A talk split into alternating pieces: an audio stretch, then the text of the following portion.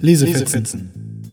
Buchvorstellungen und Lesungen mit der Bücherhalle Bramfeld und STS 179. Der Podcast.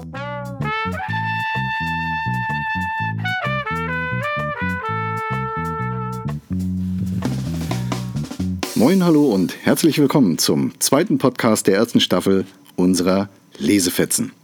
Wer beim letzten Mal aufgepasst hat und dabei war, der weiß, um welches Thema es heute gehen soll. Wer nicht, der sollte gespannt bleiben und aufpassen, worum es gleich geht. Ich begrüße hier wieder Doris Pawelczak aus der Bücherhalle Bramfeld in Hamburg und bin schon ganz gespannt. Ja, ich finde Liebe ist immer spannend. Und es gibt bestimmt, bestimmt, bestimmt, gefühlt 10.000 Millionen, was weiß ich, wie viele Liebesromane im Laufe der Zeit. Und ich habe euch heute Besonderes mitgebracht. Wie beim letzten Mal stelle ich euch einige Liebesromane vor und zum Schluss lese ich auch aus einem ganz besonderen. Ich habe mir gedacht, Liebe ist so ein großes Thema, aber woran merke ich denn, dass ich liebe? Oder dass ich verliebt bin oder dass jemand in mich verliebt bin und wie wird das denn eigentlich in den Geschichten beschrieben? In Wie weit will ich gehen von Cat Clark ist Agnes eine der Hauptfiguren. Und für Agnes ist es der Moment zu entdecken, dass die Ellie sie auch liebt, als Ellie ihr Lieblingst-T-Shirt auszieht und es ihr schenkt. Agnes liebt Ellie. Und deswegen geht sie aus lauter Liebe zu ihr auch einen echt schweren Weg. Und dabei ist die Bergwanderung bei Eisregen noch der leichteste Teil. Leicht ist die Liebe auch nicht für Vika und Otto, Marie, Joe, Chan und jemand, der Entenarsch genannt wird. In Nach Süden, nach vorn von Sarah Jäger bekommt Marie ein Elfchen von Joe geschenkt. Marie, du wunderschöne Königin der Erbsen, ich denk an dich, Joe. Ha, Königin der Erbsen, reimt sich voll schön auf Königin der Herzen. Also alles klar, alles easy. Mm -mm. Joe ist weg. Weg von der Hinterhofgang und weg von Marie und das alles ohne Worte. Und Marie vermisst ihn. Und deswegen geht diese Hinterhofgang, gehen Chan und Marie und Entenarsch ihn suchen. Sie suchen ihn im Süden. Nicht Spanien oder nicht Italien. Nein, im Süden von Deutschland. In Münster und in Kassel. Und auf dieser Suche entdeckt der Entenarsch, dass er nicht nur zu dieser Hinterhofsgang gehören will, sondern verliebt in Chan ist. Und er braucht viele Kilometer, um zu kapieren, dass er Chan mehr als mag. Und er braucht noch länger, bis er versteht, dass Chan in ihn verliebt ist. Welche Worte Chan findet und wer dieser Entenarsch ist, hm, das verrate ich hier nicht. Die nächste Geschichte ist ein Briefroman. Die Liebesbriefe von Abelard und Lily. Die tragischste Liebesgeschichte ever. Von Cat Creedle. Lily kann leicht abgelenkt werden von ihren Gedanken, ihren Plänen und vor allem gerade auslaufen. Im Umreißen und Verschusseln ist sie Meisterin. Diese Koordinationsstörungen werden ADHS genannt. Abelard ist ruhig, konzentriert, eher abwesend und unkommunikativ. Er hat Asperger. Und diese Gegensätze ziehen sich an. Wie entdecken aber diese beiden doch völlig unterschiedliche Typen ihre Liebe zueinander? Lili küsst Abelard. Zwar war das schon eher ein Versehen, aber hm, die Gefühle vor und nach dem Kuss verschusseln die schusselige Lili noch mehr. Plötzlich ist alles um Abelard aufregend, anregend und neu. Aber Abelard scheint völlig unberührt von dem Kuss zu sein. Er ist und er bleibt der, der er immer war. Immer etwas distanziert, immer sehr logisch, immer sehr nüchtern. Trotzdem verstehen die beiden sich sehr gut. Und sie verstehen sich noch besser, als sie zu chatten beginnen. In diesen Chats drückt Abelard seine Gefühle aus und er schreibt Sätze wie Allein deine Schönheit hat meine Seele bezaubert. Hm, aber bei keinem ihrer Treffen küsst er sie. Ein Kuss von ihm wäre für Lili das ultimative Zeichen der Zuneigung. Doch das Zeichen kommt spät. Und bis dahin finden sie Worte füreinander, die Liebe beschreiben. Ich glaube, das ist ein ganz guter Roman, um mal zu üben, wie man Liebes-SMS und dergleichen schreibt. In New Beginnings von Lily Lucas gibt es die ganz klassischen Anzeichen. Trockener Mund, Flattern im Magen und das Sprechen gelingt auch nicht so richtig. Und diese Liebesanzeichen erfährt Lena an sich. Sie kommt als Au pair in die USA und lernt sofort das schwarze Schaf der Familie, Ryan, kennen. Und sie hasst ihn. Er ist auch wirklich ein sturer Typ, eingebildet und eigensinnig und immer wieder schnell verschwunden. Und trotzdem zieht er sie irgendwie an und voneinander können sie nicht weglaufen. Und wie sie aufeinander zulaufen, das lest ihr mal selber. Ja, jetzt komme ich zu einer ganz besonderen Geschichte. Sie heißt Birthday. Das ist eine Liebesgeschichte von Meredith Rosso. Und hier schmeckt Liebe wie Schokoladentorte. Morgan und Erik sind am gleichen Tag im gleichen Krankenhaus geboren. Ihre Mütter freunden sich an und sie werden alle unzertrennliche Freunde. Die Geschichte von Morgan und Erik beginnt in diesem Buch an ihrem 13. Geburtstag. Und diese Geschichte setzt sich an den darauffolgenden fünf Geburtstagen vor. Mit 13 verändern sie sich. Ihre alte Welt will nicht mehr passen und der eigene Körper gibt auch mehr Rätsel auf, als die beiden lösen möchten. Hm, Pubertät ist eben für niemanden leicht. Morgan und Erik leben in einer richtigen Männerwelt. Rough and Row. Sport, Bier, coole Sprüche, coole Mädchen. Erik mit seinem Talent zum Fußball passt da gut hinein, Morgan weniger. Er fühlt sich so gar nicht wie ein normaler Junge. Aber wie fühlt sich das überhaupt an? Ein normaler Junge. Morgen fühlt sich eher als Mädchen. Dieses Fühlen passt gar nicht zu seiner Vorstellung von sich und vom Mannsein. Und es passt auch nicht zu seiner Umwelt, die gerne mit Zuschreibungen wie Schwuchtel oder schwul herumwirft. Deswegen verleugnet er dieses sich als Mädchen fühlen auch vor sich. Und es geht ihm immer mieser dabei. Seine Freundschaft zu Erik ist sein Halt und sie ist stimmig für ihn. Doch auch Erik muss erst Erfahrung mit seinen Gefühlen sammeln. Klar sind Mädchen toll, aber sie sind nicht so toll wie Morgan, mit dem er sich richtig gut versteht. Aber Morgan ist ein Mann oder ein Junge. Ist Erik schwul? Aber dann müsste er ja auch andere Männer anziehen finden. Hm, die findet er aber nicht so gut. Doch Liebe ist Liebe und zur Liebe gehört Mut. Der Mut, zu sich und seinen Gefühlen zu stehen und der Mut, sich anderen zu öffnen. Ja, und der versprochene Lesefetzen, den lese ich aus Meredith Russell Birthday, eine Liebesgeschichte, halt vor. Und zwar ist die Situation so, dass es am Ende des Buches ist. Das ist also praktisch der letzte Geburtstag und Erik und Morgan haben ja die Tradition, dass sie sich an ihren Geburtstag zurückziehen und mal so erzählen, wie es ihnen geht, was sie in der Zwischenzeit erlebt haben und wie das Leben überhaupt ist. Und so ist es auch an diesem Geburtstag. Die sind auf Eriks Zimmer. Und wenn ich jetzt vorlese, dann lese ich aus der Sicht von Morgan vor. Ich stecke die Hände in die Hosentaschen, senke den Blick und nicke. Ich hab den Kuchen selber gebacken. Mit einem Mal komme ich mir blöd vor, weil ich eine Torte gebacken und mitgebracht habe. Gleich will ich ihm sagen, ich bin ein Mädchen und siehe da, schon habe ich einen Kuchen dabei. Dämlich, lächerlich. Nicht zum ersten Mal frage ich mich, ob ich nur ein Mädchen sein will, weil ich der reine Versager bin. Vielleicht will ich nur ein vollkommen neues Ich erschaffen und mein bisheriges Scheißleben entsorgen. Ich kneife die Augen zu. Diese Erklärung war schon immer zu einfach und das weiß ich. Können wir den Kuchen oben essen? frage ich, um zu reden. Ehrlich gesagt, würde ich deinem Vater lieber aus dem Weg gehen. Erik teilt großzügig zwei Tortenstücke ab und schlingt seins direkt zur Hälfte hinunter, während wir die Treppe hinaufgehen.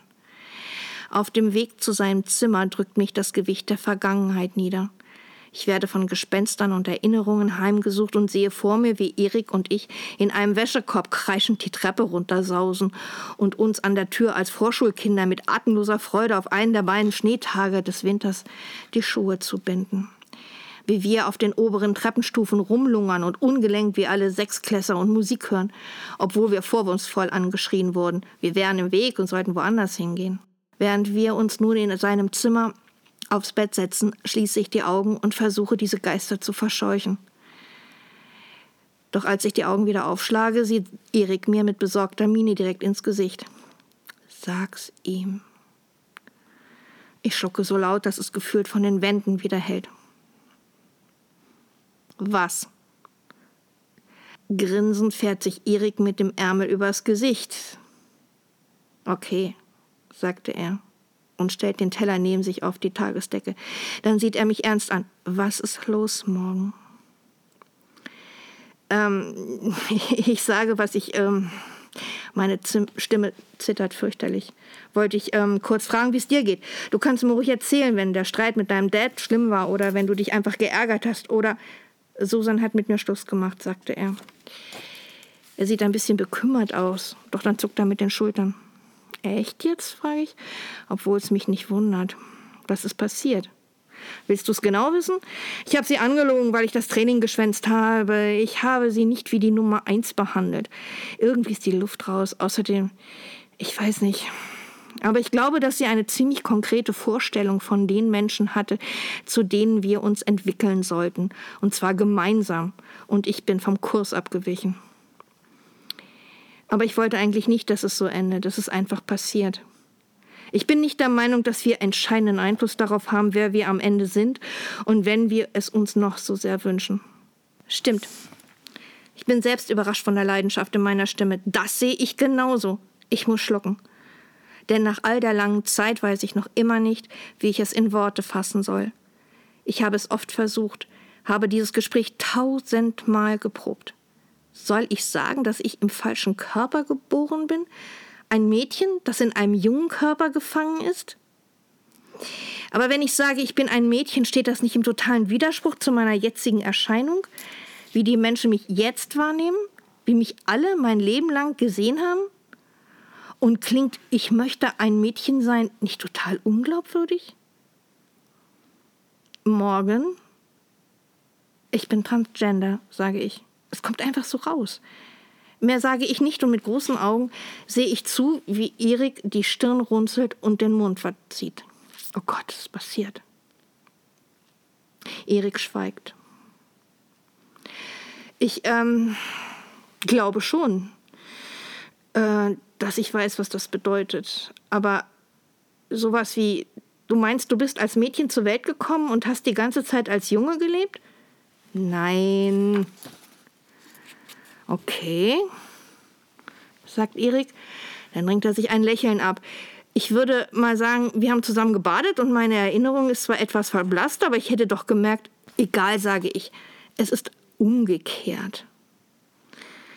Die Ärzte sagen, ich war bei der Geburt ganz offensichtlich ein Junge, und seitdem haben wir das wohl alle nicht mehr hinterfragt. Aber das stimmt nur teilweise. Ich weiß es auf die eine oder andere Art schon sehr lange, und bald wird das, was ich innerlich fühle, dem Äußeren angeglichen.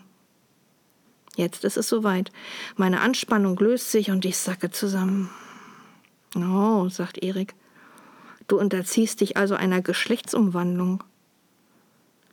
Wahrscheinlich, sage ich bedächtig, damit ich nicht gleich wieder in Panik gerate. Das kann ich erst beantworten, wenn ich weiß, was du dir unter einer Geschlechtsumwandlung vorstellst. Also, sagte er und wird rot und macht eine Geste. Schnipp, schnapp. Fast instinktiv lege ich eine Hand in den Schritt. Selbst wenn ich ein Fan von dem wäre, was ich da unten habe, würde ich mich bei der Vorstellung winden, dass Erik derart über meinen Körper denkt oder beziehungsweise redet. Ich verkörpere doch kein medizinisches Problem oder ein Haufen zusammengestoppelter Teile. Ich bin ein Mensch. Nur damit du es weißt, es wird nicht so gemacht. Als ich seine Schnippschnapp-Geste nachahme, errötet er noch tiefer. Es ist komplizierter. Und ich weiß gar nicht, ob es mir ausgerechnet so wichtig ist. Erik beißt sich auf die Lippen und reibt seine Knöchel. Aus unerfindlichen Gründen steigert seine Verlegenheit meinen Mut.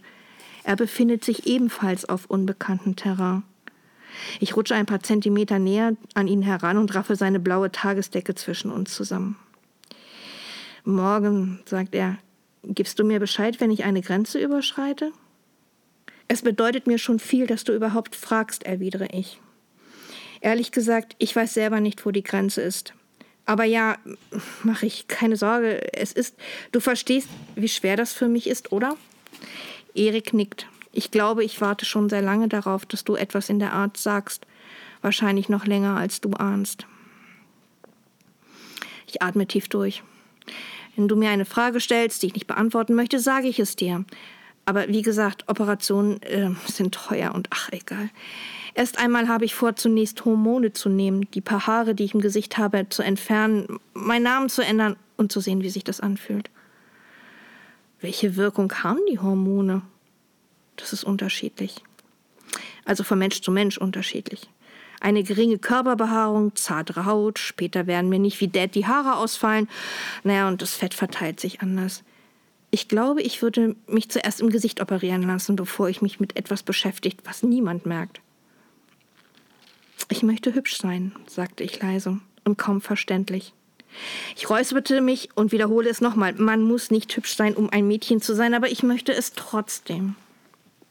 Aber du bist doch hübsch, sagte Erik sachlich. Was? Ich streiche mir die Haare aus den Augen und hebe den Blick. Mit einem Mal kommt es mir heiß und still im Zimmer vor. Du bist hübsch, sagt Erik noch einmal und lächelt mich an. Du warst schon immer hübsch. Vielleicht habe ich es in meinem tiefen Inneren immer gewusst. Er beißt sich auf die Lippe und schaut auf meine Beine. Ich glaube, so war das. Es hat weniger mit deinem Aussehen zu tun. Wir waren immer, ähm, naja, keine Ahnung, das hört sich jetzt dumm an aber vielleicht konnte ich es spüren, auch wenn ich es nicht gesehen habe. Zum Beispiel, als ich dich geküsst habe, da hast du dich für mich wie ein Mädchen angefühlt. Ich möchte nicht, dass du sowas sagst, sage ich. Meine Kehle ist zugeschnürt und meine Augen brennen. Ich bin nicht blöd, ja? Ich weiß, wie die Welt für Leute wie mich sind. Auch wenn ich hübsch wäre, wenn ich es nicht bin, selbst wenn ich in dieser verdammten Genlotterie gewonnen hätte, weiß ich doch, wie es ist. Wie ist denn die Welt morgen? Ich verstehe das nicht. Mit Tränen in den Augen starre ich auf seinen Teppich und erinnere mich an das Leben, in dem wir gerauft und Lego gespielt, an die aufgeklebten Sterne an der Decke und auf Kinderkram geredet haben, als wäre es das Wichtigste auf der Welt. Ich muss schlucken. Ich weiß nicht, ob mich jemand so lieben wird, wie ich wirklich bin. Unser mein erster Kuss kann auch mein letzter gewesen sein. Und damals hast du keine Brille getragen, das hast du selbst gesagt. Mit anderen Worten, danke, ich weiß deinen Versuch zu schätzen, aber das musst du nicht tun. Ich habe mich damit abgefunden. Doch dann spüre ich eine Berührung an meinem Kinn von Erik. Er hebt es sanft. Er zieht mein Gesicht zu sich, er wischt mit dem Daumen eine Träne von meiner Wange und unwillkürlich öffne ich den Mund. Ich wollte wohl irgendwas sagen. Aber Erik beugt sich vor und ich spüre den Atem auf meinem Kinn und dann seinen Mund auf meinen Lippen. Er schmeckt nach Schokoladentorte. Also wenn das keine Lust aufs Lesen macht, dann weiß ich auch nicht. Das war ja schon ziemlich spannend. Und der Teil der Vorlesung, der hat es schon in sich. Da ist ganz viel Gesprächsstoff drin. Also, wer selbst irgendwie mit diesem Problem zu tun hat oder sich mit dem Problem beschäftigen möchte, Frage, ist das überhaupt ein Problem?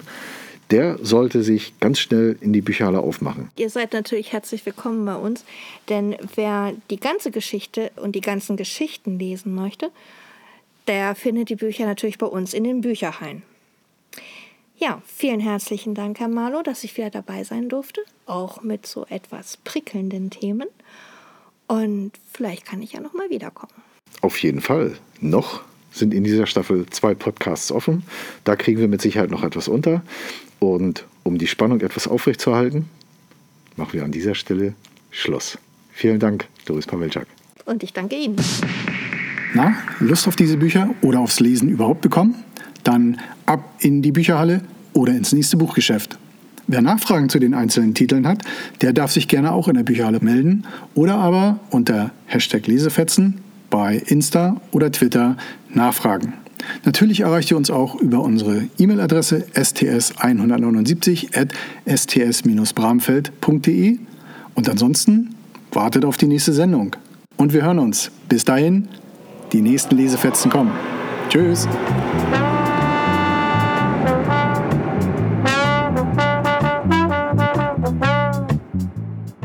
Lesefetzen Buchvorstellungen und Lesungen mit der Bücherhalle Bramfeld und STS 179.